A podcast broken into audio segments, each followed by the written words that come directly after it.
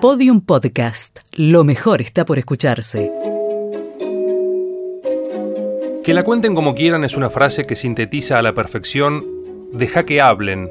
La historia es como te la cuento yo.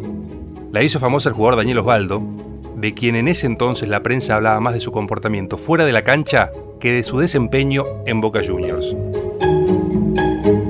El hombre cohete. Hay gente que desde el mismo momento de su nacimiento está destinada a hacer cosas grandes en la vida. Reginald Kenneth Dwight nació en Inglaterra un 25 de marzo de 1947. Ya de pequeño su papá lo llevaba a la cancha a alentar a su querido equipo, el modesto Watford. Un club bien del ascenso, lejos de las grandes luces, con pocos sueños y que además nunca había tenido la oportunidad de jugar en primera división.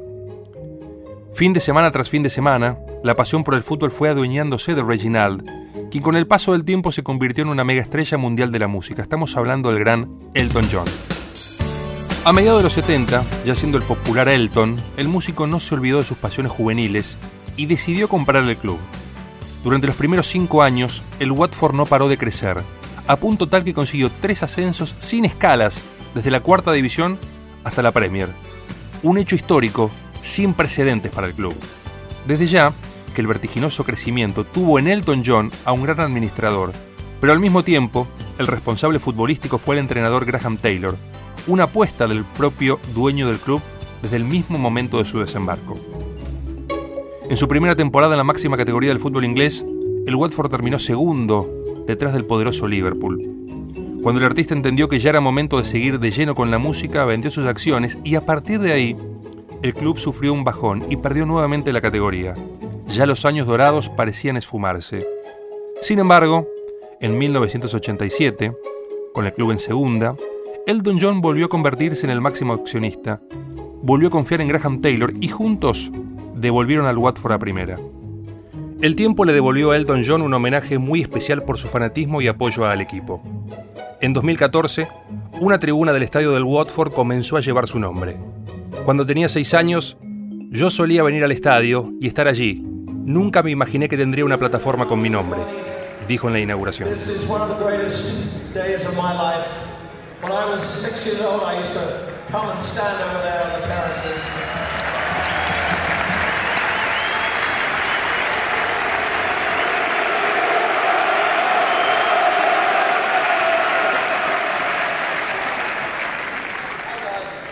And I never thought that I'd ever have a stand in a stand.